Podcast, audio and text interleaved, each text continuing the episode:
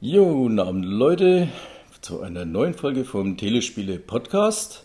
Heute etwas sozusagen on the road bin ich unterwegs und habe heute zu einem ja, speziellen Thema äh, jemanden besucht.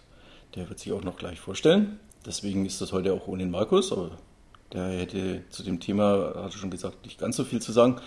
Und zwar, wir haben ja schon öfter darüber gesprochen, über, dass ich auch gerne Platinen sammle. Und ähm, ja, darum geht es heute um das Thema äh, Spielhallenplatinen, Arcade Collecting im Allgemeinen. Und äh, auch wollen wir euch äh, so ein bisschen eventuell einführen, falls ihr dafür Interesse habt, was man dafür etc. braucht und äh, wie das abläuft. Und da habe ich heute dann jetzt zu meiner Seite, darf ich heute begrüßen, den, der dich vor, wie du magst. Den Stefan aus Trier. Guten Abend, ja. Und äh, ja, wir äh, haben das, oder wie soll man sagen, es ging, für mich ist es besonders interessant, dieses Thema, weil ähm, wie man es schon oft hatte bei den alten Konsolen, waren ja viele Spiele eigentlich Umsetzungen von Spielhallentiteln. Und äh, ja, der gediegene Sammler, wenn er dann irgendwann sozusagen boah, vieles von den Konsolen eigentlich schon hat, etc., dann kommt er unter Umständen an die Idee, warum nicht direkt zur Quelle und dann eben auch direkt Spielhallenspiele zu sammeln. Ähm, und äh, diese Ära von den, den Spielhallenspielen, wie gesagt, die fing ja lange oder zumindest ein gutes Stück vor den äh, Videospielen an. Wenn man jetzt mal diese Pong-Konsolen wegnimmt. Ähm, das ging mit äh, den ersten, äh, na doch, es gab vorher, glaube ich, diesen Computer Space vom, vom mhm. Bushnell, aber der, mhm. weiß ich jetzt gar nicht mehr, wann der war, der war, glaube ich, irgendwann in den späten 60ern oder sowas, ne? Ja, der ist richtig alt und mhm. äh, die Teile, die siehst du wirklich selten. Ich hatte das Glück, vor einem Monat an einem zu spielen. Mhm. Und äh, das ist wirklich was ganz was Feines. Also absolut unglaubliches Design, tolles Gerät. Wow, also keine Reproduktion, sondern nein, nein, Originalgerät. Echt, wow, echt. die sollen ja wirklich selten, vor allem noch im funktionsfähigen Zustand Mhm. sein. Ne? Ähm, ja, aber das erste Spiel, was er dann sozusagen, äh, weil der, der hat ja eigentlich so ein bisschen gefloppt, ne, in der Spielhalle, wenn ich das Ja, richtig ja, gelesen also habe. der kommerzielle erste Erfolg war Pong. War, genau. Pong war, haben wir jetzt gerade nochmal nachgeschaut, 1972 bereits. Mhm. Ähm, das war, ja, wie gesagt, der, der Startschuss auch für Atari und ein großer Erfolg. Ähm, ach, wo man aber jetzt sagt, was für mich und wahrscheinlich auch für dich eigentlich eher prägend waren, sage ich mal, ging eigentlich erst dann mit den späten 70ern oder frühen 80ern los. Genau, meine Kindheit. Genau, also Space Invaders war so 1978, das war dann, sagen wir, der erste große Mega-Hit und dann ging es eigentlich so Schlag auf Schlag mit Pac-Man, Galaga, Phoenix und wie sie alle heißen. Die ganzen Klassiker, die wir kennen. Ähm, ja, äh, für die Leute, die sich jetzt unter Umständen, oder fangen wir mal andersrum an, äh, rein von der Technik her, äh, viele kennen die Automaten ja eigentlich nur, wenn sie sie überhaupt noch kennen, äh, nur von außen. Und jetzt mal rein technisch betrachtet ist vielleicht interessant, wie ist so ein Standard-Videospielautomat aufgebaut. Das ist das Schöne an den Teilen. Das ist wirklich super simpel. Du hast ein Gehäuse, du hast ein Netzteil, du hast ein Board, ein Control Panel und ein Bildschirm. Das ist im Prinzip die, der Basisaufbau von fast jedem Automaten. Natürlich hast du noch eine Coin Door und, und einen Zählmechanismus für deine, für deine Coins, die du eingeworfen hast. Aber im Prinzip ist es sehr, sehr überschaubar und deshalb ist es auch ein, äh, eine Geschichte, die relativ einfach ist ähm, für jemanden, der auch unbedarft ist, dahinter zu steigen.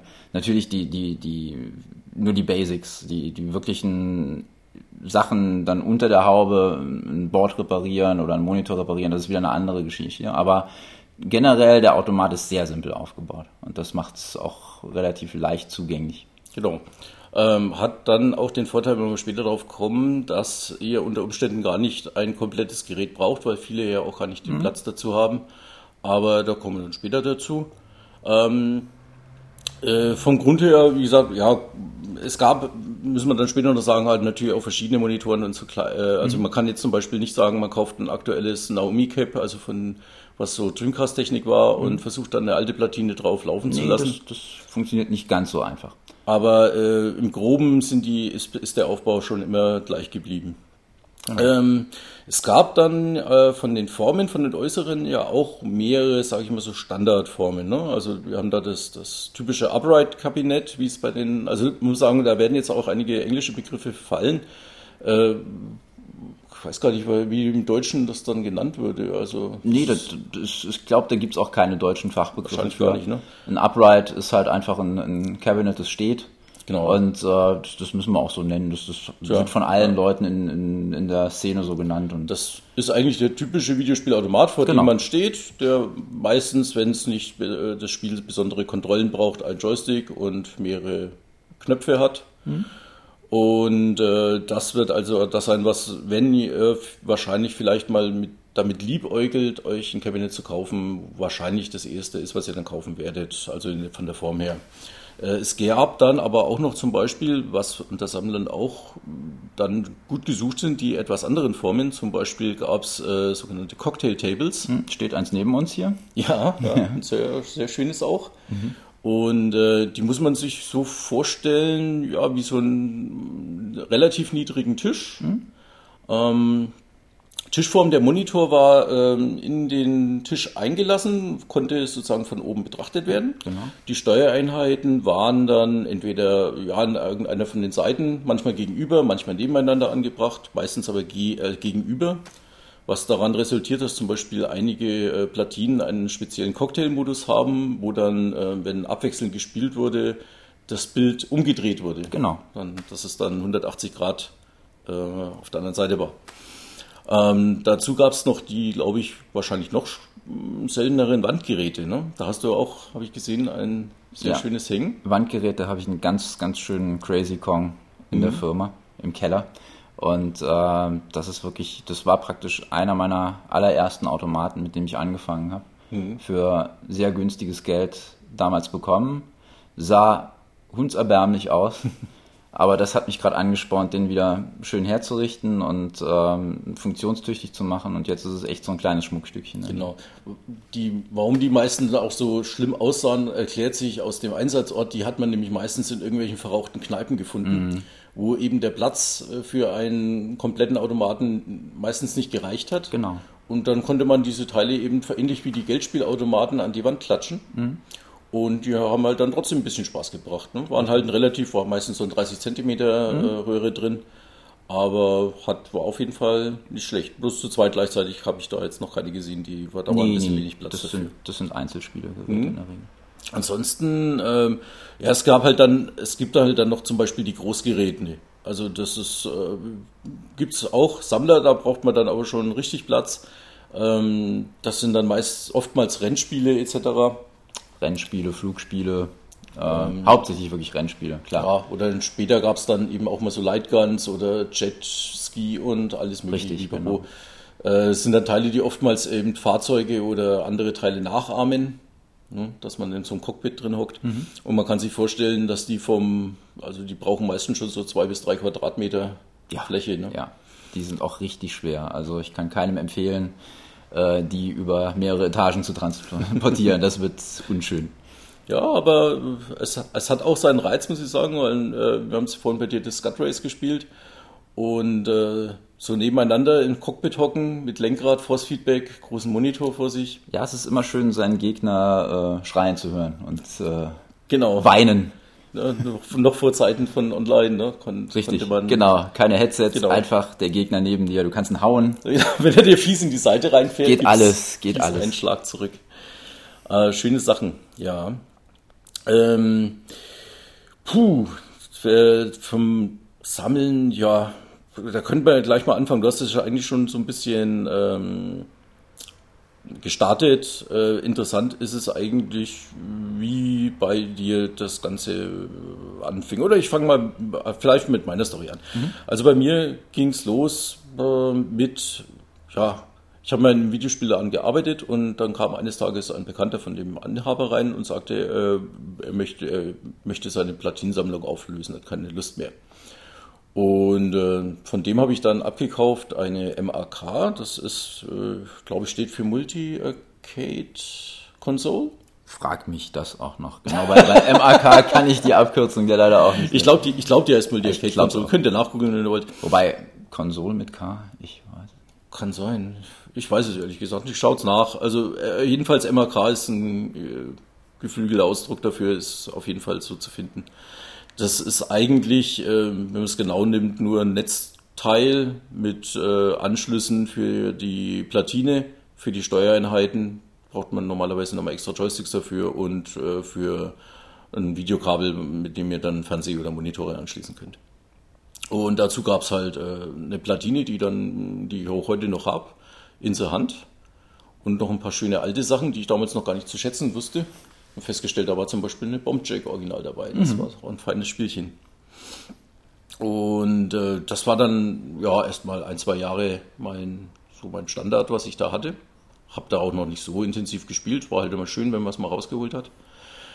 Ähm, mein erstes komplettes Jammer Cap, da bin ich dann da, dazu gekommen, dass ich ein absoluter Galaga 88 Fan war. Habe ich schon auf der PC Engine gespielt. Und äh, eine Spielhalle bei uns in der Nähe hatte die drinstehen und ich habe einfach mal gefragt, ja, ich würde gerne die Platine kaufen. Und äh, der gute Mann hat gesagt, äh, ja, verkauft er eigentlich ungern, wenn dann den kompletten Automaten.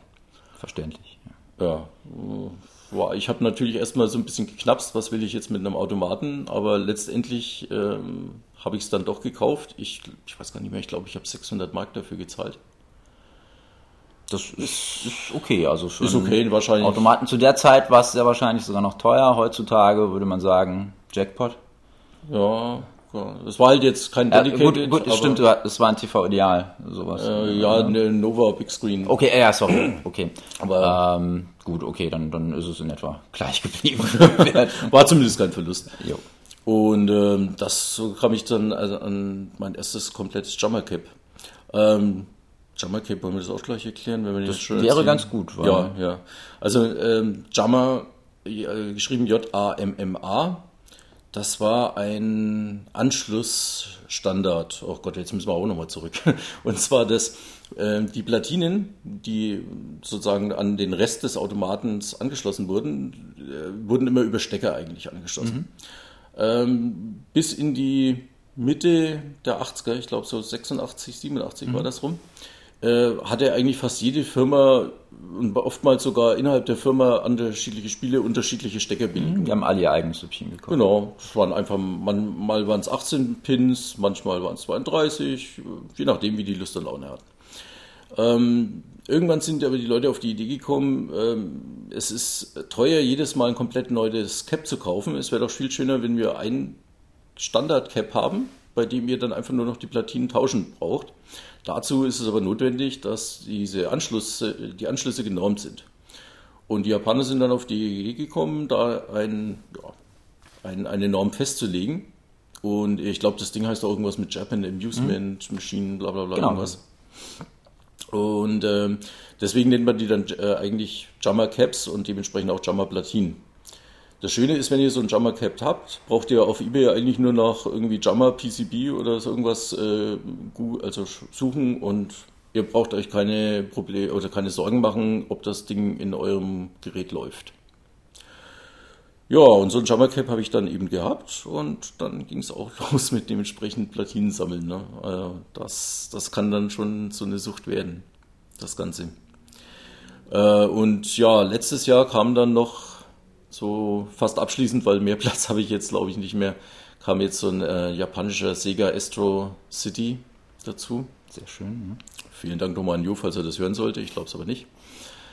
Und äh, ja, der steht jetzt notweise in meinem Schlafzimmer, aber egal. Nicht gerade der beste Platz, aber im Wohnzimmer. Das würde bei uns Ärger bedeuten im Schlafzimmer. Aber ja, Vorteil, wenn man Single ist. Ja, Glückwunsch.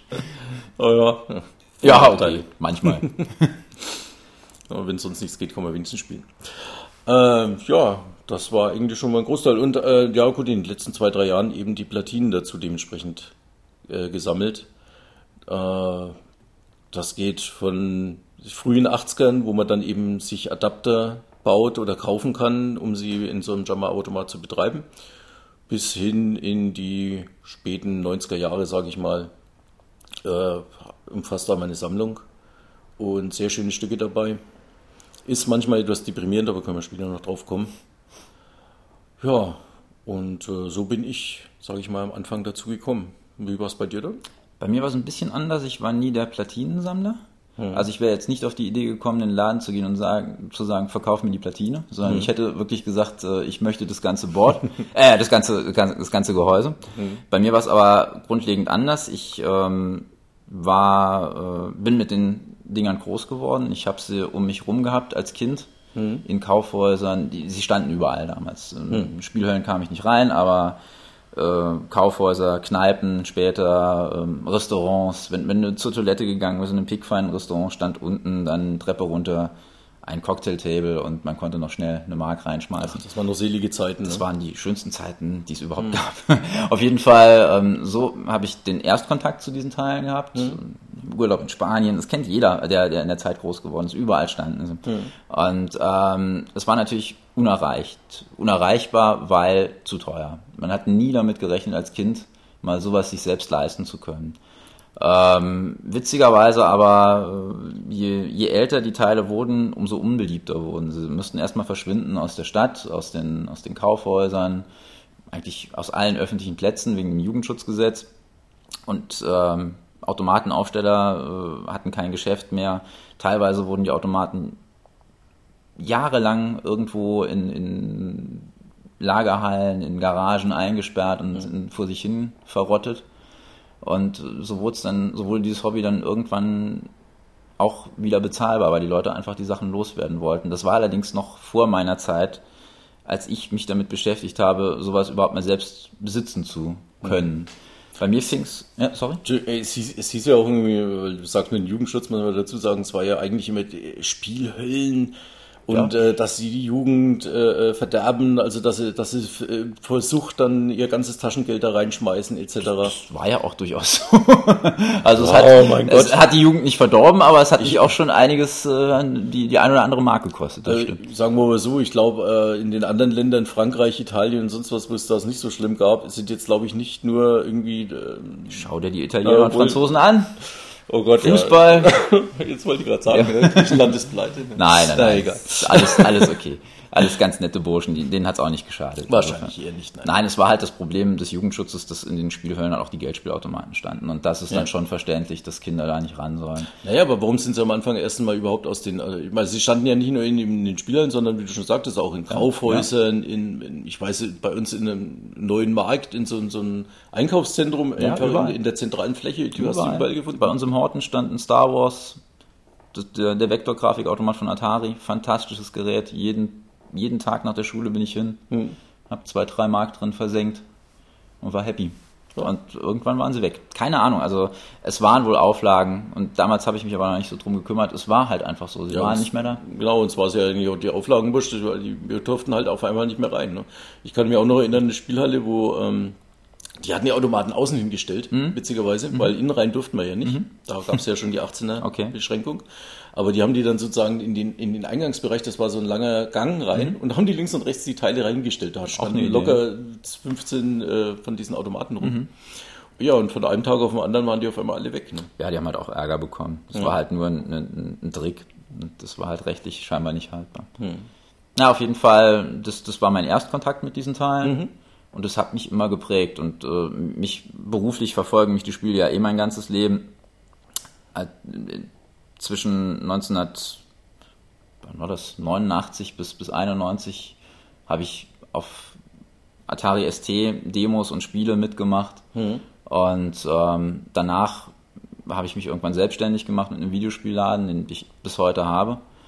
Und ähm, es war halt immer Teil meines Lebens, aber diese Arcade-Maschinen haben mich immer besonders fasziniert. Und irgendwann dann vor, ich glaube, drei Jahren war es, habe ich äh, mit meiner Frau gesprochen und gefragt, ob wir es uns vielleicht äh, erlauben könnten, hier in der Wohnung einen Automaten hinzustellen. Sie war natürlich, äh, wie das eine Frau so ist, sofort begeistert.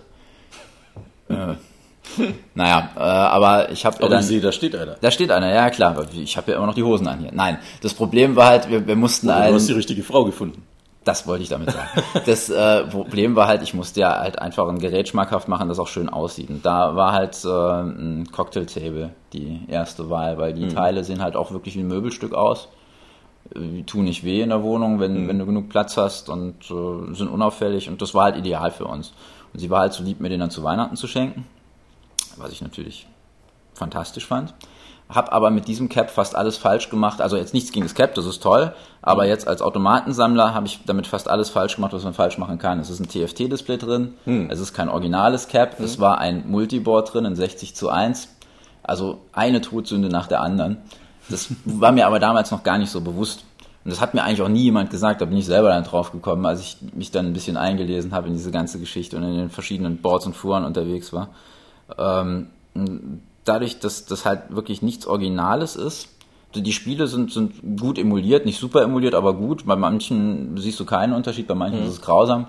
Aber es ist halt nicht so, als würdest du den, den Real Deal spielen. Also jetzt ein, eine richtige Platine, idealerweise auch am richtigen Automaten, am richtigen Gehäuse. Und da wird's für mich dann interessant.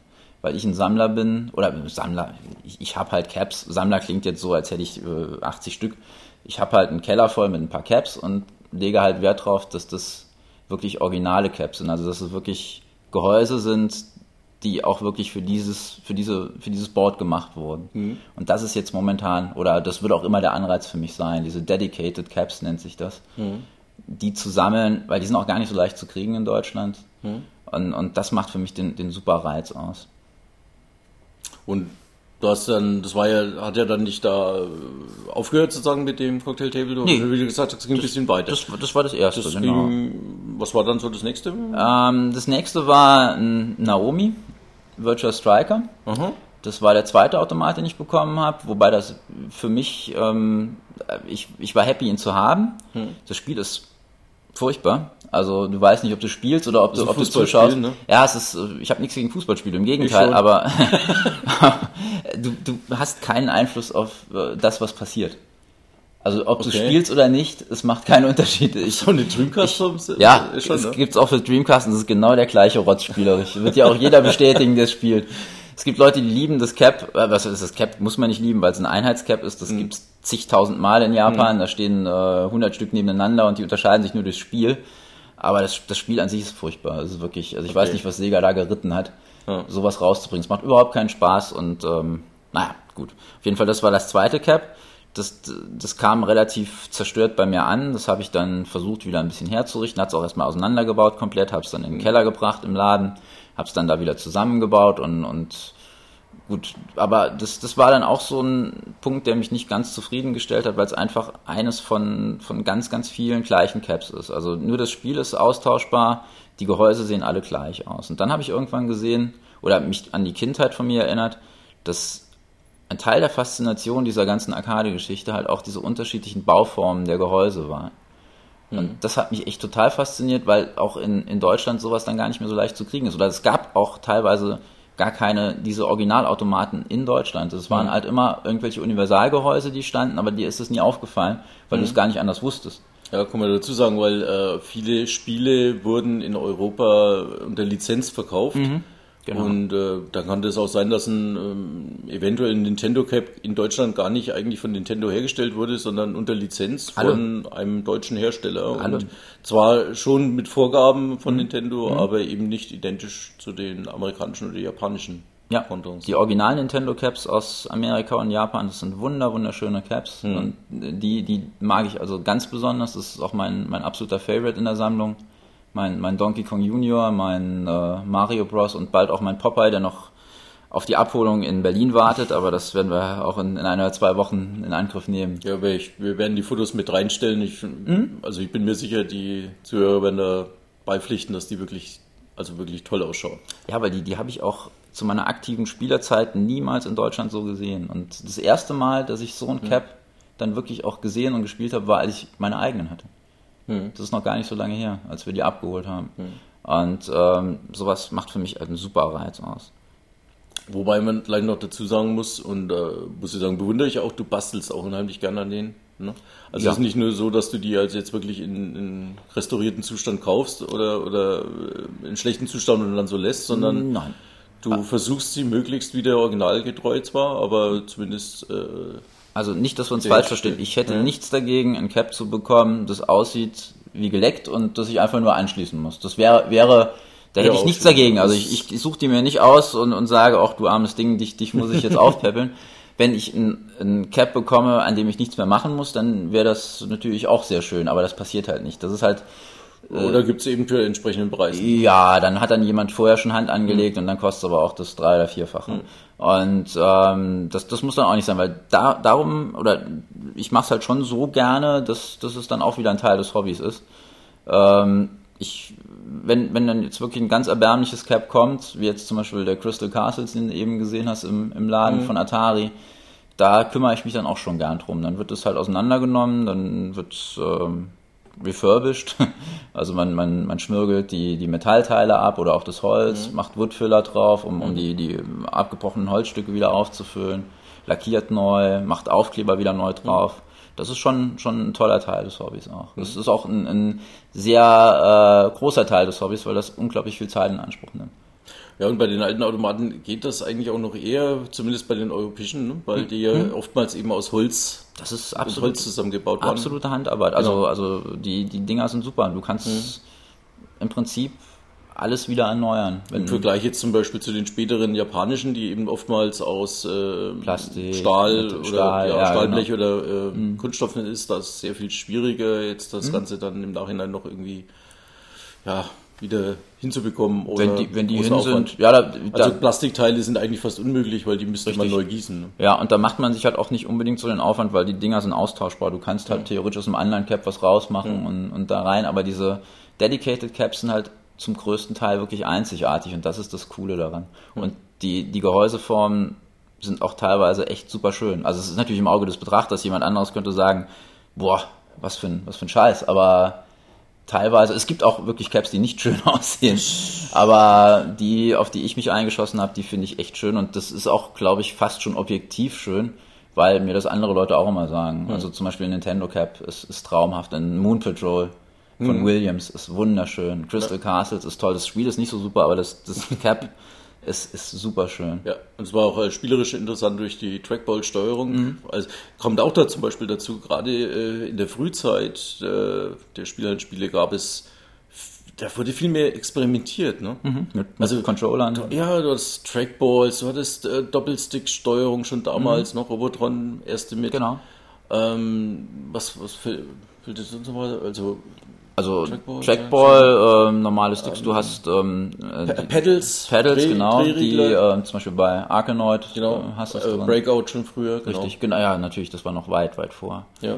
Ja, da gibt es also, tolle Sachen oder vor allen Dingen auch, wie die Sticks eingesetzt werden, wie du eben schon sagtest, mit, mit äh, Zweifach-Sticks halt, die ähm, zum Beispiel um eine Panzersteuerung zu genau, simulieren. Genau, ja. äh, Battlezone hat, hat ja diesen, äh, äh diesen ja, ganz bekannten Zweifach-Stick. Genau, hast du nicht noch durch so eine Art Periskop Ja, natürlich, klar. Schon, das war ja schon ein Vektorgrafikautomat von Atari. Ja, ja, und hattest du, glaube ich, irgendwie Grün, so genau, ne? genau durch so Dinge rein. Das war ja immer das Schöne, weil äh, es war ja nicht nur einfach, oftmals nicht einfach nur ein Bildschirm, sondern da wurde auch viel drumherum gebaut. Klar. ne? Also bei Battlezone zum Beispiel, gerade wo du dann wirklich dann da angreifst, ne? oder bei, ich glaube, da gab es mal irgendein so U-Boot-Spiel, wo du wirklich dachtest, du schaust durch ein Periskop. Ja, genau. Also da wurde immer versucht, auch möglichst dann schon dich allein durch das Optische dazu zu reizen, das Spiel zu spielen. Mhm. Absolut. Die, die Caps haben äh, irgendwann auch die, die Werbefunktion übernommen. Mhm. Das heißt, je, je aufwendiger ein Cap gestaltet war oder je, je abgefahrener die Steuerung, umso interessanter wurde es oder sollte es wohl für die Leute gemacht werden. Ja, das war auch ein Teil. Wenn Tron Cap schon mal gesehen hat, der weiß auch Bescheid. Ne? Also leuchtender Joystick, ich glaube, ja. äh, glaube ich, da war auch doch, beleuchtet. Natürlich. Das äh, dann dieses äh, fast holographische Endkommen hinten, mm. was auch beleuchtet war. Die Trons sind auch äh, heute noch super schwer in Stand zu halten, weil die so viele Sachen haben, die, die kaputt gehen können. Ja, die Caps sind, sind echte Biester. Oder es gab Mischungen äh, zwischen der Elektronik und äh, zum Beispiel dann normalen Lampenanzeigen. Ich weiß, bei Golf zum Beispiel mhm. ist dein äh, Rank, äh, den du spielen konntest, äh, mhm. mit ganz normalen Glühlampen ja, ja, einfach genau. angezeigt worden. Genau, oben, ne? genau. Dragon Slayer hat auch das Scoreboard, äh, Das ist äh, wirklich mit Lampen angezeigt. Außen, genau, ja. Nee, da gab es schon sehr interessante und vielfältige Bauformen. Ähm, du hast dann aber auch äh, später jetzt, also nicht nur die Nintendo-Teile, du hast ja auch mit etwas neueren äh, gesehen, habe ich gesehen, also den Scud Race, der ist jetzt noch nicht so alt, das nee, ist ein Riesenteil. Wie bist du denn eigentlich zu dem gekommen? Der ist, der, ist 90er Jahre, Mitte der 90er mhm. Jahre. Scud Race ist jetzt eine Ausnahme, weil es eigentlich ein Gerät ist, das gar nicht so in mein, mein Sammler-Beuteschema fällt. Mhm. Japan, Sega, äh, super, super klasse Firma. Sega Racer habe ich immer gemocht. Den Scud Race habe ich halt äh, in Amerika zum ersten Mal spielen dürfen und habe mich sofort in, in das Ding verliebt. Mhm. Und die Teile waren halt zu dem Zeitpunkt richtig, richtig teuer. Und dann hat sich irgendwann die Gelegenheit ergeben, dass, dass äh, wir über ein Angebot gestolpert sind. Und äh, wir haben es halt einfach drauf ankommen lassen und haben bekommen. Mhm. Und dann, dann war es halt äh, super genial, weil so ein, so ein Racer gehört eigentlich in jede Arcade mit rein. Und dann musst du dir halt einfach nur die, die Frage stellen, welchen Racer nimmst du? nimmst du äh, Pool Position, was natürlich auch ein fantastisch genialer Automat ist, Aussehen, äh, History von, von dem Gerät von Atari. Hm. Toller Racer, aber natürlich Grafik, die, ähm, die zwar, zwar für die Zeit super war, aber eine, eine andere Geschichte halt jetzt verglichen mit den Sega Racern. Mhm. Und Scud Race ist ein, ein Racer, der halt wirklich auch in der, in der Rennspielszene verehrt wird ähnlich wie, wie Daytona oder Sega Rally ist es einer von diesen All-Time-Classics von ganz vielen Leuten. Mhm. Und, äh, von dem es leider wie nie eine Umsetzung gab. Ne? Nein, da gab es in der Tat nichts auf Konsolen, witzigerweise. Da ärgern sich auch alle Leute drüber heutzutage und Sega wird auch immer in regelmäßigen Abständen angefleht, doch eine, eine Portierung zu machen, aber irgendwie, ich weiß nicht, warum die den nicht so mögen, intern. Dir kannst jetzt vorstellen, du hast das Original. Ja, ich habe das Original als Zweisitzer ein Monster natürlich, richtig schwer, richtig groß mhm. und den mussten wir auch in, in, viele kleine Teile zerlegen, um den in den Keller zu bekommen. Aber es hat sich gelohnt, obwohl äh, meine Helfer gesagt haben, der bleibt dafür immer stehen, der kommt nie wieder hoch. Also zumindest nie, wir helfen dir nicht mehr. Aber das kann ich nicht verübeln. Allerdings die Helfer sind auch immer die ersten, die dann das Ding spielen wollen, wenn sie, wenn sie in die Arcade kommen. die sind ganz, ganz äh, wild auf Scud Race. Kann ich auch verstehen. Das ist ein toller Racer. Wir haben ja eben auch ein paar Rennen bestritten und es oh, war ja. sehr, sehr schön. Und ähm, war das bei dir eigentlich auch, also muss ich sagen, bei mir war äh, das Spielen zwar, ist zwar geil, äh, sozusagen, ich habe bloß leider nicht den Platz dafür, aber ich muss sagen, bei dir, das ist ja eigentlich schon äh, fast, oder ist eigentlich schon so eine sogenannte Home Arcade, könnte mhm. man es nennen. Mhm. Ne? Das heißt eigentlich wie so eine kleine Spielhalle äh, zu Hause. Mhm. Hat sich das jetzt einfach so ergeben oder war das schon auch so ein bisschen dein Ziel, dass du gesagt hast, boah, so... Überhaupt nicht. Überhaupt nicht. Nie der Plan. Das war echt nie der Plan. Es fängt das ist aber bei vielen Sammlern so, es fängt mit, mit einem Gerät an und du kommst halt in, in eine gewisse Szene rein, mhm. wenn du Glück hast. Und dir werden halt weitere Geräte angeboten und dann, dann beginnt auch irgendwo die Sammelleidenschaft. Aber das war nie äh, die Basis bei mir. Also das war wirklich komplett anders. Ich wollte eigentlich nur dieses eine Cocktailtable haben. Mhm. Und was daraus dann entstanden ist, das, das, ich kann es mir selber auch gar nicht großartig zusammenreimen, warum das so kam. Es kam halt einfach. Hm. Du hast irgendwann diesen, diesen Arcade-Virus, dieses Arcade-Fieber und äh, dann kommt eins zum anderen. Du suchst natürlich auch aktiv nach, nach Caps. Du hast hm. so deine, deine Sachen, die du gerne mal als Kind gespielt hast, die du unbedingt dann wieder haben möchtest, wie zum hm. Beispiel hm. mein äh, Road Blaster, hm. den viele Leute inzwischen eigentlich nur kennen, weil er in, äh, äh in Filmen äh, Ragged äh, Ralph vorkam. Da war der Roadblaster mit Ja, dabei? ja, klar. Verdammt, den habe ich gar nicht gesehen oder äh, verpasst irgendwie. Wo? Doch, der ist äh, in diese, diese Rennspiel äh, Reminiszenz. Stimmt, das ist wo, wo der Turbo dann Genau, war, äh, gut, wir wollen es nicht spoilern, ne? Ja, ja, Aber, genau. Okay. Ah, stimmt jetzt, ja, ja, hast du recht. Oh Mann. Und deshalb haben den jetzt viele Leute wieder auf dem Radar. Ah. Das war bei mir aber so ein typisches äh, nach der Schule Kneipenspiel das, in das ich immer die eine oder andere Mark geworfen habe. Und das war auch ein ganz tolles ähm, Cockpit-Cap mhm. äh, mit einer ganz merkwürdigen Form. Manche Leute finden es ultra hässlich. Es ist eigentlich auch ultra hässlich, aber es ist, ich, ich finde es so hässlich, dass es wieder schön ist. langgezogen Ja, aus, ne? es ist, wirklich sehr strange. Mhm. Hat aber einen, einen, tollen Bildschirm drin mit einer, mit einer Lupe davor. Das heißt, das Bild wirkt wesentlich größer, als es in der Tat ist. Der Sound ist relativ äh, brachial, Der sehr laut. brachial, muss ich sagen. Und äh, es hat halt ein, ein schönes, äh, eine schöne Steuereinheit dran. Und das, das macht wirklich Laune. Also das ist auch so ein, so ein Cap, das ich immer mal haben wollte und nie gedacht habe, dass ich die Möglichkeit habe, es zu kriegen. Der Ralf Reichts hat ja auch so ein bisschen, äh, glaube ich, da auch wieder die, die Leute, die, oder die, zumindest die Leute, die schon gesammelt haben, da auch ein bisschen äh, wieder für Spiele sensibilisiert. Nicht nur Roadblaster, ich glaube, Qbert ist zum Beispiel auch wieder. Qbert ist drin, ist auch ein super ist, Cap. Genau, ist auch, glaube ich, wieder äh, mehr in der Gunst ge- gestiegen. Was, was mich generell wundert bei Ralf Reichts, ist halt äh, der Fakt, dass viele, auch viele Sammler, dieses Cap haben wollen. Also dieses äh, ist Cap, das Disney praktisch produziert hat, ja, ja, äh, als dieses- Promo. Ja, das Mich- stand in Nürnberg auch rum. Mich Beispiel. persönlich äh, interessiert es nicht so sehr, weil das, äh, ich, ich verstehe es, wenn, wenn jemand sowas äh, macht, aber es ist halt wieder mal was, äh, es ist jetzt nicht echt. Äh, es ist ein lustiger Gag, aber mehr wäre es jetzt für mich nicht, wenn ich es mir in die Arkade stellen würde. Was, was besonders oder was ein bisschen traurig ist an diesen Caps, die Disney gemacht hat, ist, dass das ähm, wirklich Originale waren, die sie genommen haben, in Amerika zum Beispiel. Also richtige Nintendo Caps zum Beispiel, und die haben sie dann ausgeschlachtet und dann. Also zum Beispiel ein echtes Donkey Kong. Ja, also richtig die Caps, an denen du eben gespielt hast. Mhm. Und dann sind sie halt hingegangen, haben TFT reingemacht und äh, ein PC und dann diese, diese Promo-Dinger draus gemacht. Das, das hast du mir schon mal äh, erzählt, muss ich ehrlich sagen, das, das wusste ich vorher nicht und ich fand das eigentlich auch wirklich, äh, beziehungsweise ich verstehe es nicht wirklich.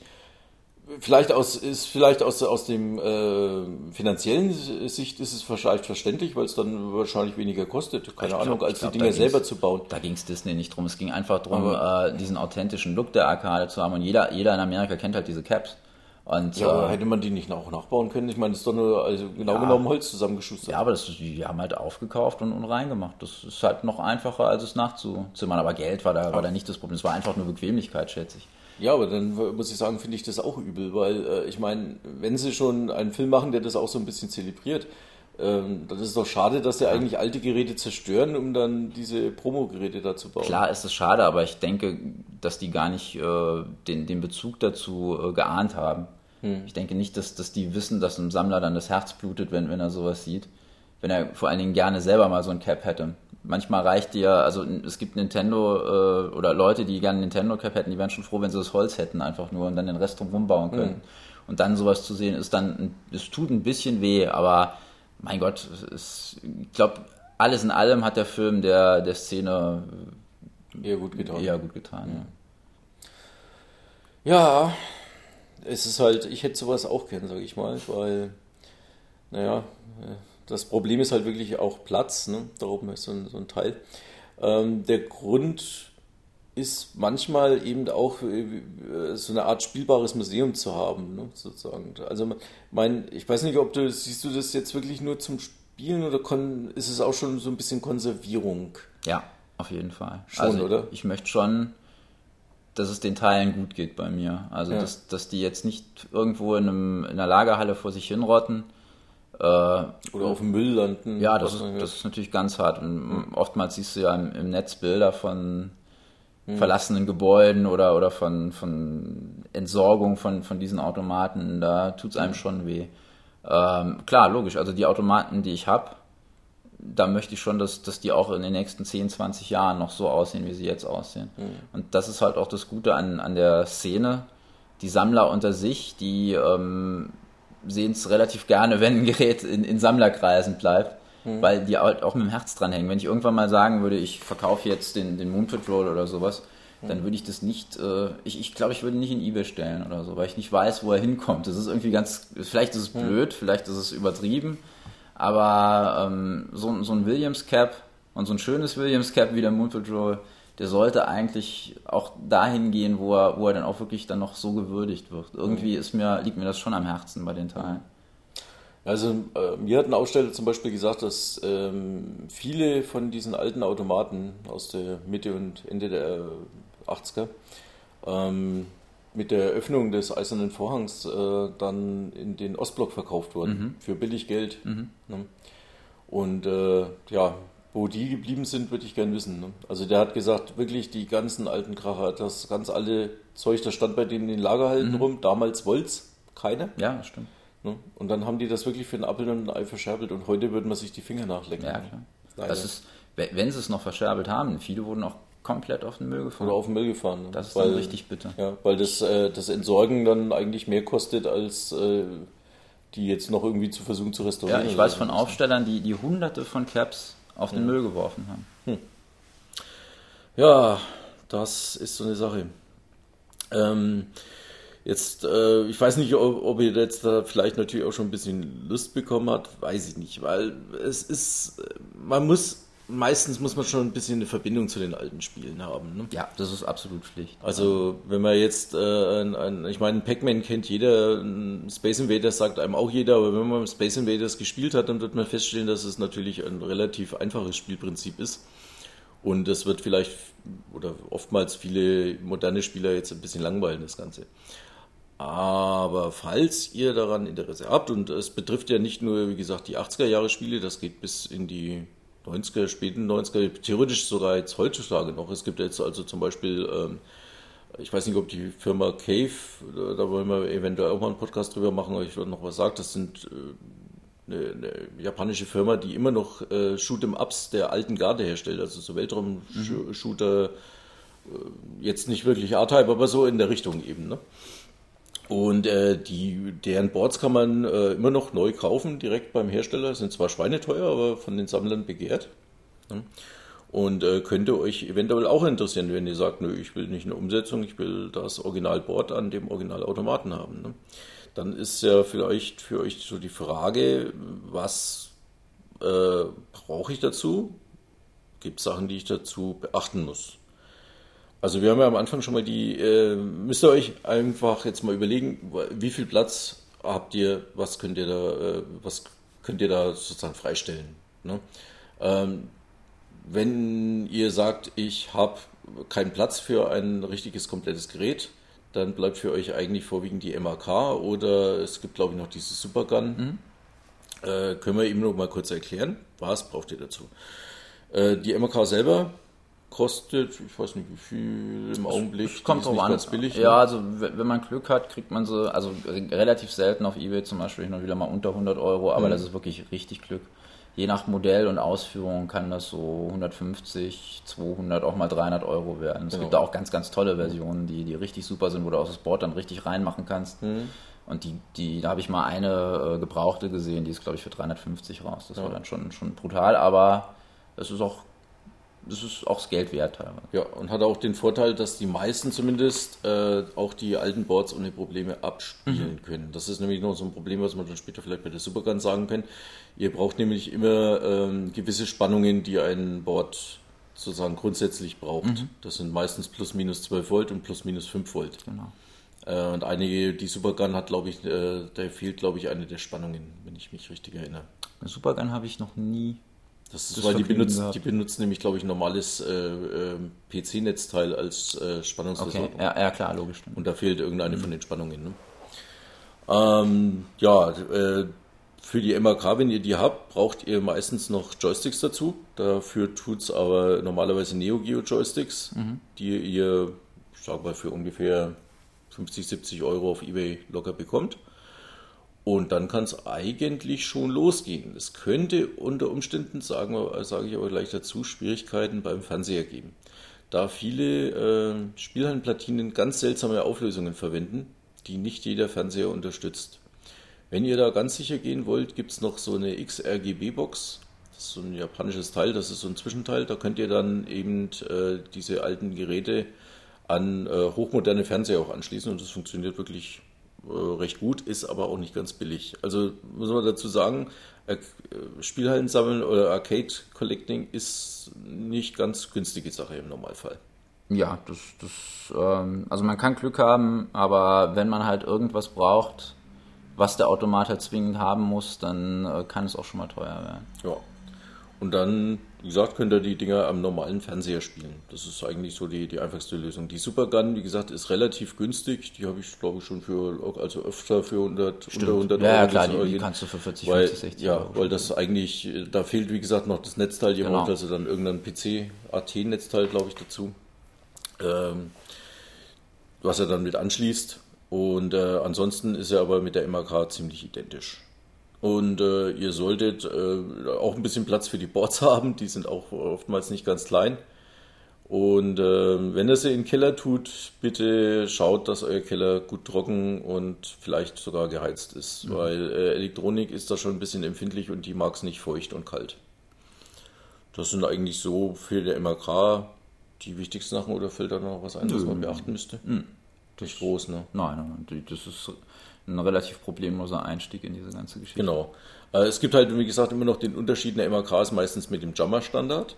Wenn ihr also alte Platinen kauft, die diesen Jammer-Standard nicht habt, dann braucht ihr meistens noch einen Adapter dazu. Die gibt es aber oftmals auch im Internet zu kaufen, können aber oftmals nochmal bis 50, 60 Euro zu, äh, zusätzlich da draufschlagen. Wobei ich da sagen muss, die kann man sich relativ simpel auch selbst machen, wenn man einen Lötkolben daheim hat und äh, wenn ihr basteln könnt. Genau könnt ihr euch die auch oftmals selber machen. Diese ähm, Platinenstücke gibt es die gibt's ziemlich billig zu kaufen und äh, braucht halt dann noch einen Stecker, einen, einen passenden für die Platine, genau. für die eigentliche.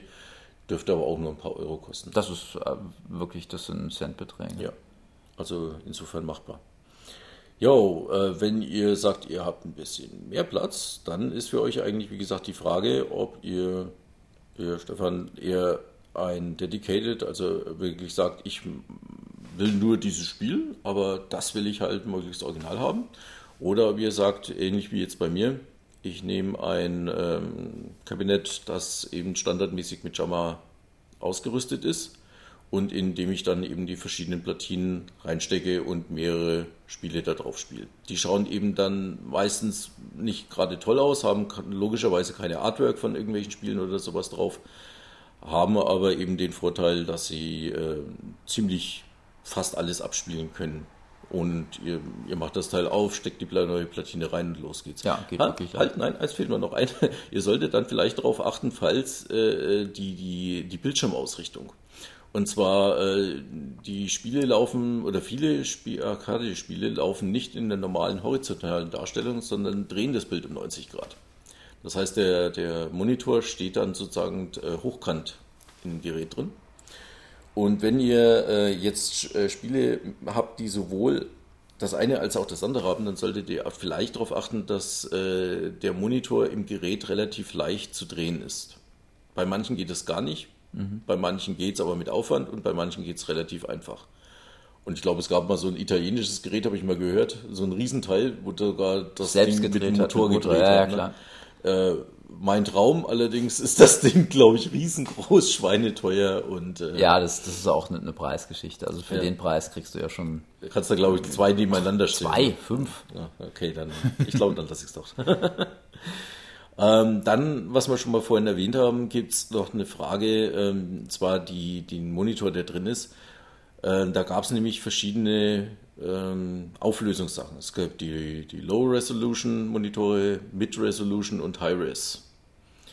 Ähm, das war eigentlich ja auch eine Frage der Zeit. Also wenn ihr vorwiegend alte Spiele spielen wollt, bis ich sag mal Mitte der 90er, dann wäre ein äh, Monitor, der Low Resolution kann, das sind glaube ich 15 Kilohertz mhm. oder sowas, ne? Genau. Äh, sollte er auf jeden Fall können. Ein Naomi Cap zum Beispiel, wie vorhin erwähnt, wäre da relativ äh, unpassend, obwohl es da, glaube ich, auch Adapter für gibt. Ja, ja, klar, natürlich. Du kannst auch die, die Monitore mhm. teilweise umstellen. Ja, aber ist halt ein bisschen aufwendiger. Man, wenn man dann sagt, ich will eh nur die alten, dann könnte man sich natürlich auch lieber gleich so ein altes genau. kaufen. Und äh, andersrum, wie gesagt, wenn ihr jetzt neue Sachen wie äh, Naomi oder Taito X2 oder wie sie heißen, also fast aktuelle Sachen kaufen wollt, dann tut es ein alter Monitor logischerweise gar nicht dann muss auch ein dementsprechendes Teil drin sein. Da sollte da eigentlich auch noch drauf aufpassen. Ähm, ja, ansonsten bevorzugte Quellen für sowas, wenn ihr sowas äh, auftreiben wollt. Ähm, ich habe einen Fehler gemacht und habe das vorwiegend über Ebay gekauft. Ja, Dafür habe ich, dir eben, hab ich dir eben schon Rüffel gegeben. Ja, ja, die Preise, die du zahlst, sind traumhaft für jeden Verkäufer. Ja, ich habe ein paar Leute sehr glücklich gemacht, leider nicht mich. Hätte ich das gewusst. Ja. Hätte ich das gewusst. Also auf Ebay könnt ihr sowas finden. Äh, allerdings, äh, wie gesagt, sind die Preise dort äh, oftmals relativ hoch. Ja, ähm, wobei man bei Arcade-Automaten ruhig global denken sollte. Also eBay Deutschland ist nicht die einzige Bezugsquelle, auf der ihr schauen solltet. Also UK ist sehr, sehr vertreten. Ähm, USA, riesen, riesen Markt für Arcade. Äh, ihr kriegt in den USA praktisch im Prinzip fast alles, was ihr wollt. In, in Deutschland fast nichts, was ihr wollt. In den USA gibt's alles. Das große Problem äh, natürlich in den USA sind dann Wie die. rüber? Ja, die Versandkosten. Also gut, bei einem Board ist es ja natürlich kein Problem oder bei einem, bei einem Control Panel Ja, oder Marquis oder man zahlt halt dann nochmal so 30, 40 Euro. Ja, klar, aber das ist ja zu verschmerzen, wenn es wenn du es wirklich brauchst. Bei einem Cap wird es natürlich problematisch, weil das kriegst du aus den USA nicht so leicht rüber. Das wird äh, das, das würde den, den Preis des Caps sehr wahrscheinlich ums, ums Doppelte nochmal hochpushen, wenn du das äh, Da hast, halt schicken da hast du aber eine Lösung gefunden, aber die, dazu der kommen wir gleich. Okay. Die zweite Möglichkeit wären natürlich spezielle Händler, die es gibt. Mhm. Also es gibt auch in Deutschland äh, ein, zwei Internethändler. Mhm, ist richtig. Ich weiß nicht, wollen wir die nennen? Mir fällt jetzt Paul's 50s Voll, gibt's ja. und ähm, Alpha- Alpha, Alpha Elektronik zum Beispiel in Worms. Genau. Die bieten solche Sachen an. Äh, die Preise sind aber, äh, ja, wenn man es vergleicht mit den internationalen Preisen, auch relativ hoch. Vorteil, die ihr habt, ähm, die ist halt natürlich sehr viel näher. Ne? Und ihr habt, ihr müsst euch keine Gedanken um Zoll und äh, Verschiffung etc. machen. Ja, super ist halt auch, dass, dass die auch teilweise Versand mit anbieten oder, oder eigentlich generell Versand mit anbieten und zwar zu relativ bezahlbaren Preisen. Ähm, Nachteil ist, man sollte sich trotzdem die, die äh, Sachen vorher anschauen, weil Bilder doch manchmal gerade Arcade-Automaten gerne schmeicheln. Also ich habe da schon Sachen gesehen, als das, das äh, als das Cap dann da war, sah es doch wirklich, es war das Cap auf den Bildern, aber die Bilder haben es halt um einiges schöner gemacht. Da waren dann wieder so recht, recht kleine, recht schlecht aufgelöste Bilderchen drin, oder? Also noch nicht mal so. Es sieht halt einfach besser aus auf Bildern als in echt.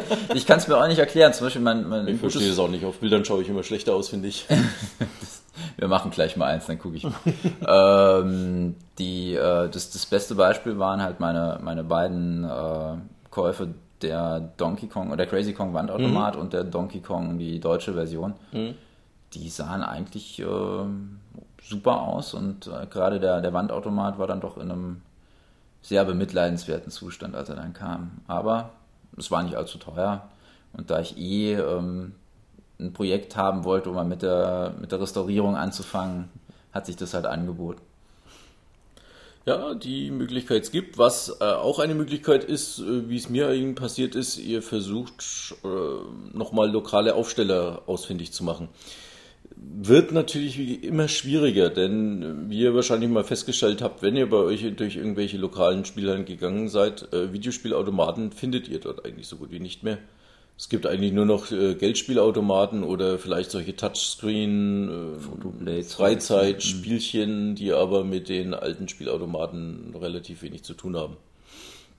Also wenn, wenn ihr da ein Glück habt und ihr findet einen so einen Aufsteller, der noch ein paar Sachen im Keller hat, gerne mal fragen.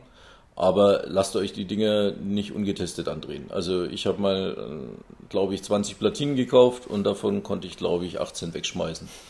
Also äh, da geht auch viel über die Zeit kaputt. Ich weiß, also ich will dem noch nicht mal Absicht unterstellen, aber äh, Elektronik, gerade in dem Alter, ist eine delikate Sache. Generell sollte man sagen, wenn man das Hobby betreibt, solltet ihr die Möglichkeit haben, viel selbst zu machen.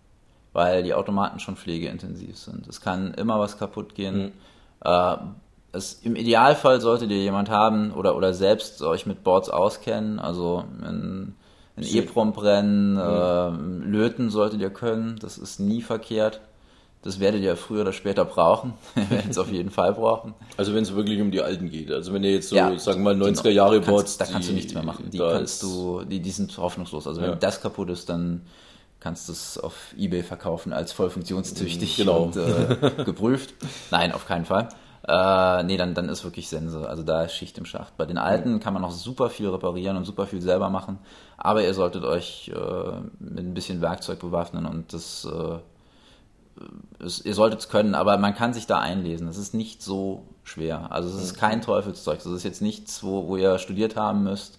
Es ist wirklich relativ simpel. Diese Technik ist, ist, ist toll. Also ist, mhm. ich kann es gar nicht anders beschreiben. Es ist echt total klasse, was die damals mit diesen Boards gemacht haben. Jedes Board komplett neu entwickelt für ein Spiel.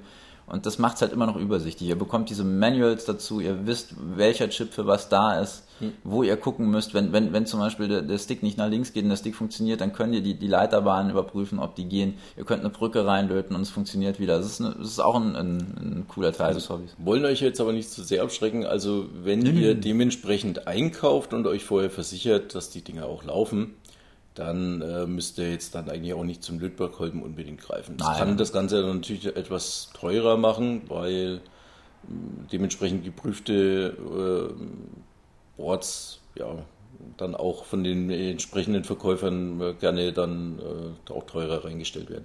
Was mir da gerade noch einfällt, das habe ich gar nicht draufgeschrieben, ähm, man sollte noch mal eingehen auf die Problematik von Bootlegs. Mhm. Ähm, es ist nämlich so, ähm, gerade in der Anfangszeit sage ich mal, bis ja, auf späte 80er, sind viele von den Platinen in Fernost kopiert worden. Das heißt, wenn ihr also äh, ein schönes neues Board äh, kaufen wollt und ihr seht jetzt zum Beispiel ein, was weiß ich, sagen wir Gallagher-Board, ne? dann sind gerade bei Gallagher zum Beispiel äh, geschätzte 80 Prozent der Angebote keine Originalboards. Das muss nicht unbedingt Nachteil sein. Oftmals laufen die Bootlegs 1 zu 1. Es kann aber eben auch passieren, dass die Bootlegs zum Beispiel einfach von Grafik oder Sound Fehler haben oder äh, nicht so laufen, wie sie sollten. Ähm, wie findet ihr das raus, ob das ein Bootleg ist oder nicht? Also ich mache das mittlerweile so, dass ich auf Google in die Bildersuche gehe und den Namen des Spiels eingebe plus Original PCB. PCB ist die Abkürzung für Printed Circuit Board, beschreibt also die Platine. Und dann findet ihr normalerweise recht schnell Fotos von den Originalplatinen. Und die vergleicht ihr dann mit der Ebay-Auktion oder sonst was. Und dann könnt ihr recht schnell herausfinden, ob es sich um Bootleg handelt oder nicht, auch wenn das nicht dort steht. Stimmt. Ja, das ist noch so ein kleiner Tipp dazu. Ja, ein Bootleg ist generell jetzt nicht, nicht immer zu, zu 100% zu verteufeln. Manchmal ist es auch eine eine günstige Art, an, an das Spiel ranzukommen, eine mhm. günstigere Art. Äh, aber der, der richtige Deal ist es natürlich nicht. Mhm. Oder es kann sogar, wie jetzt in deinem Fall von Crazy Kong, eine, wie du sagst, sogar lizenzierte genau. Abart sein, die genau. sich anders spielt, auch mhm. andere Effekte hat, aber. Ja, Nintendo hatte damals wohl Probleme, äh, den, den Markt in Europa zu versorgen mhm. und äh, dann gibt es diese Falcon Boards von, von Crazy Kong. Mhm. Und die waren wohl in der Tat äh, mit, mit Erlaubnis von Nintendo hergestellt. Haben halt einen anderen Titel, Crazy Kong statt Donkey Kong, haben einen etwas anderen, also eine ganz minimal abgewandelte Grafik, etwas stärker abgewandelten Sound und äh, hin und wieder auch einen anderen Levelaufbau. Die Lücken zum Beispiel in Level 1 beim, beim Springen, das hast du ja am normalen Donkey Kong nicht. Stimmt, da sind sie immer gleich und bei dem, ja, insofern ist es sogar abwechslungsreicher als das viele, Original. Viele Leute, die äh, Arcade-Spieler sind, sagen, dass Crazy Kong das bessere Donkey Kong ist. Hm. In der Tat. Hm. Hm. Also kann, aber meistens ist es doch halt, äh, sagen wir mal, eine, eine, billigere Art. Und ihr stellt auch oft fest, also wenn ihr euch da ein bisschen ausschaut, äh, werdet ihr feststellen, Gallagher Bootleg kostet halt vielleicht mhm. ungefähr 70 Euro und ein Originalboard kostet halt über 200. Ja. Also auf Ebay. Ich will jetzt. Äh, das waren jetzt deine Preise. das, das waren wieder deine Preise. Das waren die Preise, die ich zahle. Ja, genau. Denn äh, du kaufst nämlich, um gleich mal auf dein, deine bevorzugte Quelle darauf zu kommen, auf äh, in Foren, ne? Ja, also speziellen Arcade-Foren. Es ist halt schon von Vorteil, wenn man, wenn man äh, Mitglied von einer Community ist, weil ähm, bevor irgendwas auf Ebay landet aus dieser Community, also aus den Sammlerkreisen, wird es mhm. natürlich in erster Linie mal untereinander angeboten. Hm. Und da kannst du halt auch sicher sein, dass es funktioniert, weil, weil sich da keiner die Blöße gibt. Wir kennen uns alle untereinander mehr oder weniger. Das ist ein relativ kleiner Kreis hm. in Europa und die, die sind alle relativ gut äh, vernetzt. Und ähm, da, das ist immer eine super Sache, an, an, auch an Automaten, an komplette Automaten ranzukommen. Hm. Weil in der Regel so jemand, was ich eben schon sagte, äh, legt halt auch Wert drauf, dass es in gute Hände kommt und wenn, wenn er es überhaupt verkauft. Manche tun sich ja so schwer, die wollen alles behalten, was ich auch verstehen kann. Ich habe bisher noch keinen meiner Automaten verkauft. Hm. Und wenn es dann aber wirklich soweit ist, dann, dann, die Leute haben dann sehr viel Zeit und Arbeit investiert in die Automaten, um sie wieder hübsch zu machen oder um, um sie überhaupt wieder ins Laufen zu bringen, dann äh, wollen sie halt schon, dass es auch da bleibt, wo es gewürdigt wird. Mhm. Und deshalb und ich habe auch oft Tauschangebote zum Beispiel, ja, sehen, ne, dass klar, man dann sagt, sicher, ich, ich brauche das Board und mhm. was hast du und vielleicht kann man sich dann da irgendwie mhm. austauschen. Ja, gibt es da Tipps, die du geben möchtest? Also ich würde es jetzt auch verstehen, wie das du sagst. Problem, äh, ja, das Problem der Boards ist, ähm, das ist halt, äh, googelt einfach. Ich möchte jetzt keine Namen nennen, aber äh, jeder kann mit zwei, drei Suchworten äh, sehr gute Boards finden, deutsche oder internationale. Clough ist äh, sicherlich das bekannteste internationale. Das, das kann man, glaube ich, mit Sicherheit Das kann man, das nennen. kann man auch einfach nennen.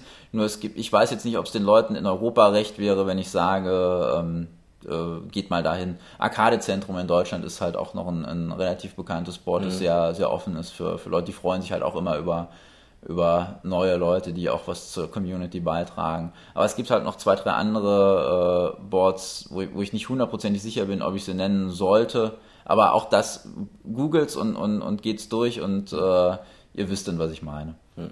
Ihr findet es dann schon. Genau, Klopf kann man nochmal erwähnen, ist also Killer, bestand früher Killer List of Video Games, genau. glaube ich, nannte es sich. Mhm. Äh, nennt sich mittlerweile, glaube ich, die Arcade Preservation Society. Das habe ich noch gar nicht mitbekommen. Also ich glaube, es heißt zwar immer noch einerseits Klopf, aber andererseits... Äh, Ach, du meinst vom Untertitel man, Ja, ja, man ja. findet es jetzt, glaube ich, unter einer anderen ähm, Bezeichnung. Ich muss dazu sagen, ich bin nicht mal Mitglied im Klopf. Ich lese, aber bin, mhm. bin nicht angemeldet. Ist auf jeden Fall eine relativ große dort finde. Also da bin ich eigentlich auch, suche da auch manchmal. Ist aber schwierig für Europäer, weil es wie gesagt oftmals US-Leute sind, die da anbieten. Das heißt nicht, dass man da nichts bekommt, aber ähm, ihr habt natürlich, die, wie gesagt, immer die Schwierigkeiten des äh, Versands. Das kommt halt ein bisschen mit dazu. Manche Amerikaner möchten auch nicht unbedingt sich mhm. den Ärger geben und irgendwas ins Ausland zu versenden. Verständlich. Ja. Ähm, ist aber trotzdem ganz nett. Auch für technische Probleme wird einem da normalerweise auch recht kompetent geholfen. Also da sind ein paar wirklich fähige Leute drin unterwegs. Ne?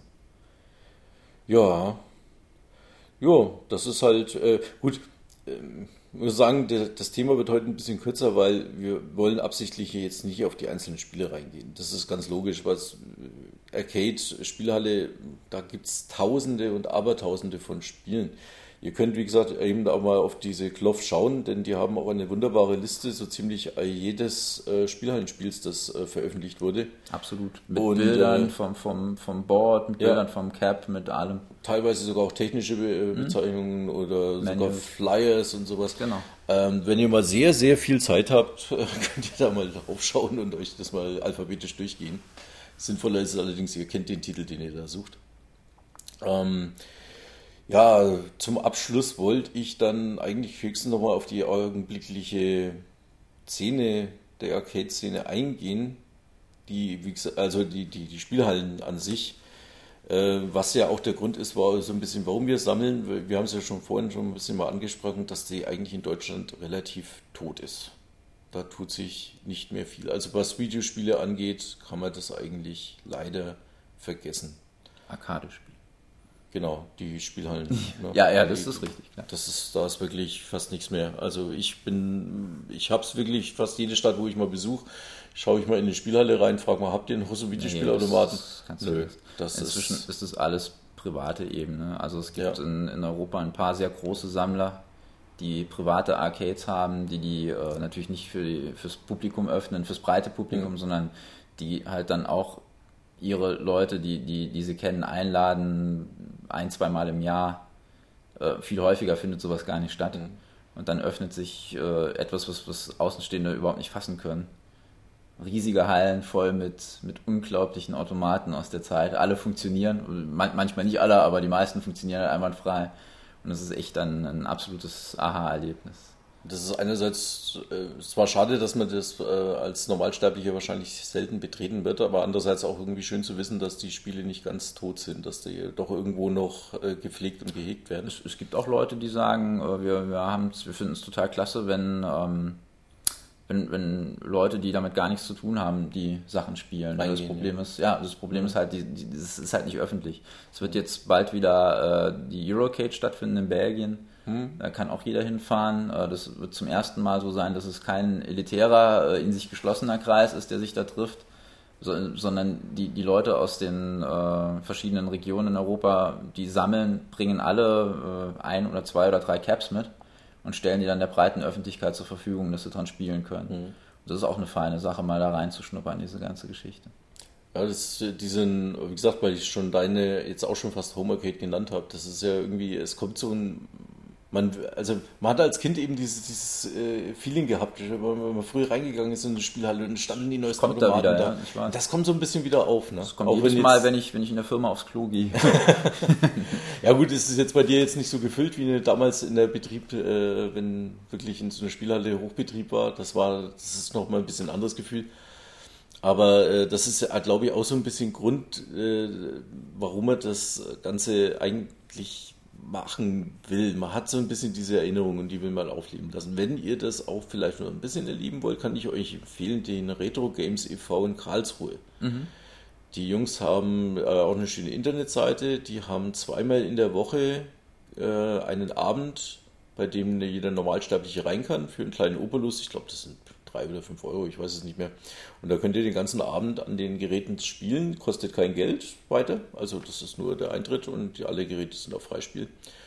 Und äh, ich war mal im Herbst mit einem Kumpel und das ist wirklich, kommt an das Gefühl von der alten Arcade wirklich gut ran und da ist auch wirklich immer gut was los. Also ich kann auch äh, sagen, wenn jemand von euch mal nach Trier kommt und unbedingt mal sowas sehen will, dann darf er auch gern zu mir in den Laden kommen. Also ich habe nichts dagegen, mal eine kleine Führung eine Etage tiefer zu machen. Das, das war denn dein Laden dann auch gern, wenn du magst? Weil ich glaube, du hast ihn nicht genannt am Anfang. Äh, nee, ich habe es noch nicht genannt. Das ist die Firma SK Gymnetics in Trier, direkt an der Porta Nigra. Also Videospiele im offiziellen Verkauf und Arcade inoffiziell im Keller. ja, wenn für, hoffentlich kriegst du jetzt nicht zu viel Zulauf. Nicht, dann sage ich nicht, dass die ganzen Dinge auf Freispiel stehen. Damit relativiert sich das Ganze dann natürlich. Ne? Ja, in der, wie gesagt, mit Deutschland schaut es relativ schlecht aus. Was ähm, in Japan hält sich das, äh, die, die Arcade noch einigermaßen, aber ist eigentlich logischerweise für uns zu weit weg und äh, würde wahrscheinlich bei uns auch so in der Art nicht funktionieren. Da haben wir heute mal Gespräch darüber gehabt, weil ähm, die ziehen das zwar als Entertainment auf und äh, es wer, wer mal drüben war in Japan, ist wirklich eine tolle Sache. Aber ich fürchte, würde in Deutschland nicht gehen. Was eventuell geht, äh, wäre dieses Format, das in Amerika mittlerweile so ein bisschen um sich greift. Das sind diese Barcades. Mhm, tolle Sache. Ja, das ist so eigentlich, kann man sich so vorstellen, wie es früher Internetcafés gab, vielleicht so ein bisschen in die Richtung. Also eigentlich eine Bar, kann auch mit Essen sein. Ne? Also wenn, wenn ich es machen würde, müsste es mit Essen sein. Müsste mit Essen sein. Ja, auf jeden Fall. Ein offener Grill, schöne. Man will sich auch stärken. Bitte? Man will sich ja auch stärken. Ja, klar, logisch, das gehört dazu. Nee, also du, du musst ja was bieten. Du, du, die, die Konsolen oder die Konsolen, sag ich schon, die Arcade-Automaten müssten halt schön integriert sein in, in mhm. ein richtiges Bar-Ambiente. Musik, Burger, Sandwiches, Biere. Wäre eigentlich eine geile Idee. Also ich wäre dabei. Also gut essen, gut trinken und dann noch gut spielen? Klar. Für, also Ein Traum. Ja. Nein, in Amerika funktioniert es auch. In Deutschland ist es ein bisschen problematischer, auch wieder wegen dem Jugendschutz. Das heißt, wenn ich mich mit sowas mal irgendwann beschäftigen sollte, müsste ich sehr wahrscheinlich äh, ein sehr guter Freund vom Ordnungsamt sein hm. äh, und erstmal die Auflagen abchecken. Woher meinst du jetzt den Jugendschutz generell, weil man elektronische Spiele anbietet oder geht es um die einzelnen Spieletitel? Also ob ich jetzt einen, irgendwie ein Brutalo-Spiel drin habe oder ein Pac-Man? Naja, das kannst du ja steuern. Das, das kannst du ja wirklich hm. steuern. Es muss ja kein Mortal Kombat rein oder kein hm. Area 51 oder hm. NARC oder sowas.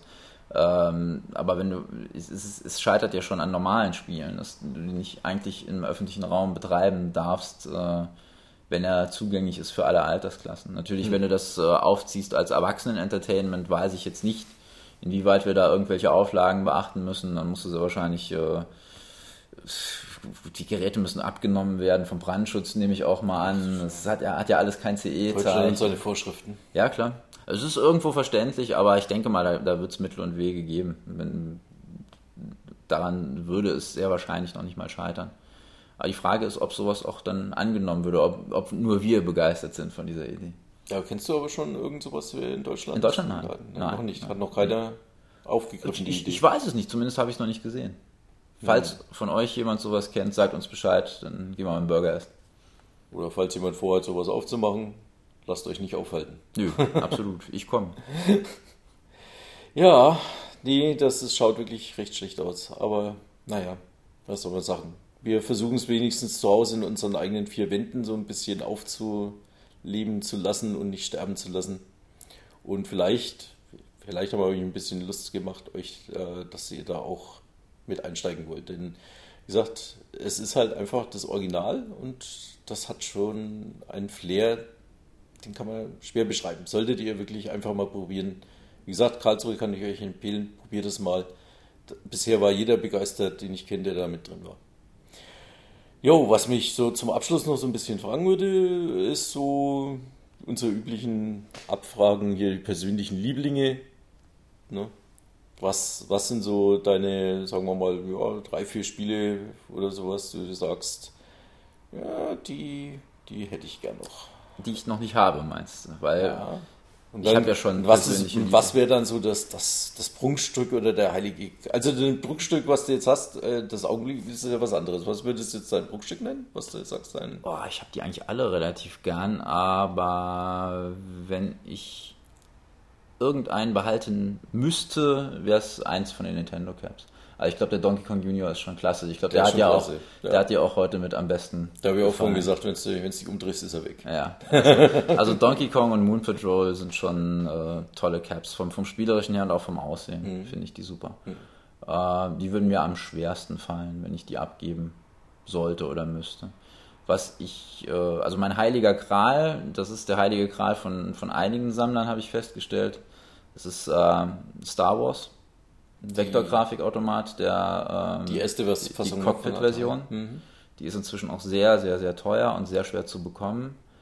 Ähm, was mir noch in meiner Sammlung fehlt, was ich auch total klasse finde, ist ein Qbert mit Knocker. Ich weiß nicht, ob, ob euch der, der Knocker in Qbert was sagt, weil die gab es nicht in allen.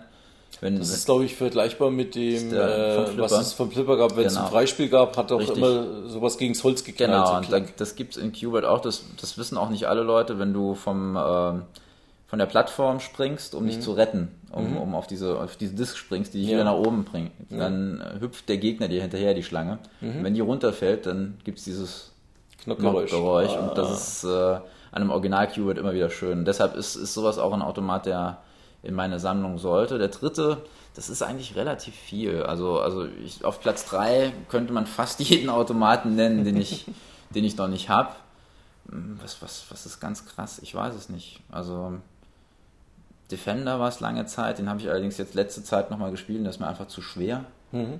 Ähm, pf, ich weiß es nicht. Also der dritte, da bin ich flexibel. Ich, wenn wir aufhören, nachher fällt es mal wieder ein, was was ich unbedingt noch brauche, aber doch, doch, natürlich, klar, sorry, Joust, Joust. ja. Joust, Wow. auch ein Williams-Automat, auch Ja. äh, ein super geiler Automat, super schön und sieht Wow. eigentlich aus wie Moon War, Patrol. glaube ich, ein, ein sehr früher oder einer der ersten, der kooperatives Spiel äh, zugelassen hat. Genau, da scheine ich irgendwie eine Schwäche für zu haben mit dem Mario Bros. Ja, macht ja auch äh, verdammt viel Laune. Das Ja, wenn Ganze. man jemand hat, der mit einem spielt statt gegen einen, dann ich, ich das zeige- war keine Absicht. Das war ich keine sage auch keine Absicht. Namen. Nein, Joust ist auch ein, ein Titel, der für mich ganz Okay. oben auf der Liste steht. Ja, kann ich verstehen. Ja, bei mir, wie schaut's da aus? Also mein, mein augenblickliches Prunkstück, wie gesagt, ähm, als Automat kann ich ja keins nicht wirklich nennen, höchstens eine Platine eben. Ähm, puh, gute Frage. Also so recht stolz bin ich auf meine Ninja Baseball Batman, die ich mittlerweile bekommen habe von Irem. Die ist auch nicht ganz, äh, die ist auch ein bisschen selten. Eventuell, was ich gerade erst für leider auch wieder zu viel Geld, wie du gesagt hast, zugestanden habe, die Bubble Bobble. Ja, ein toller Preis, den du bezahlt. Ja, ist aber auch ein tolles Dafür funktioniert es aber zu 100 Prozent. Das stimmt, die hat auch wirklich funktioniert und äh, ist äh, funktioniert. Ich, ich habe nichts gesagt, die funktioniert. Okay, die alles funktioniert. Und äh, ist ein tolles Spiel, muss man ehrlich sagen, macht immer noch Laune. Ähm, liegt wahrscheinlich auch daran, äh, letztens in der Powerplay, da ging es zwar um die 64er-Version, aber die, man kann sagen, der Spruch passt auch auf die Automatenplatine. Gerade dadurch, dass sie keine so aufwendige Grafik hatte, ne, ist er auch äh, nicht so gealtert. Stimmt. Ne? Die hat also relativ. Äh, das, das Gameplay ist ja einfach schon immer das, der Hauptteil gewesen von Bubble Bobble. Und das ist halt immer noch geil. Ähm, von denen, was ich noch gern hätte, mh, äh, Geostorm bzw. Gunforce 2, habe ich glaube ich schon mal erwähnt. Das ist äh, wie eine Art Vorgänger inoffizieller von Metal Slug. Und da ich Metal Slug liebe, ist das ein Spiel, wo ich ja eigentlich auf jeden Fall noch haben will. Bin ich gerade in Verhandlungen mit einem Schweden, allerdings irgendwie zickt der ein bisschen rum. Ich hoffe, die, die kriege ich, die könnte bald noch kommen. Ähm, Rodland würde ich auch noch gern suchen, äh, noch gern finden, das suche ich. ähm, ein nicht allzu bekannter Automat von Jellico. Geht auch ein bisschen Richtung Bubble Bobble, das Ganze auch so mit niedlich. Und ist scheinbar so selten, dass es nicht mehr feierlich ist. Also die ist mir in meinen ganzen vier, fünf Jahren, wo ich jetzt auf Ebay rumsuche, bisher noch nicht einmal untergekommen. Und wenn ich viel Platz hätte, würde ich mir gerne Starblade-Automaten in den Keller stellen. Mhm, verständlich. Das war, ja, verstehen eigentlich viele nicht, weil das ja eigentlich ein ganz simpler Fadenkreuz-Shooter ist. ja, aber der ist gut. Der ist richtig gut. Die, es war halt einfach das Flair, war der Wahnsinn. Eigentlich wahrscheinlich wie bei dir bei dem Star Wars. Star Wars ist mhm. ja eigentlich auch nicht mehr als ein Fadenkreuz-Shooter, glaube ich, wenn ich mich richtig erinnere, ne? der erste. Im Prinzip, ja, ja, gut, du kannst äh, die, die Steuerung, äh, die, die Richtung ein bisschen beeinflussen in, in manchen Leveln. Im, Im, ersten natürlich nicht, wenn du nur die. Äh, ah, dem, im Todes, äh, in Todes, Kanal, Todessterne ne? und auch natürlich, in, wenn, wenn du die, die Tower abschießen musst. Stimmt. Dann kannst du auch ähm, dich ja. in einem relativ eingeschränkten Kreis bewegen. Aber es hat gepasst bei dem Spiel. Ja, das ging bei Starblade dafür zwar nicht, aber nee. dafür, wenn, wenn du das Geld eingeschmissen hast, den Startknopf gedrückt hast und dann kam erstmal diese diese Missionsbeschreibung, die dir aus den Lautsprechern gedröhnt hat und mhm. äh, ein Wunder, damals, sage ich mal, aufwendiger 3D-Grafik. Ich habe immer gedacht, das wäre ein Laserdisc-Automat, dabei ist das wirklich äh, komplett mhm. äh, äh generierte Grafik.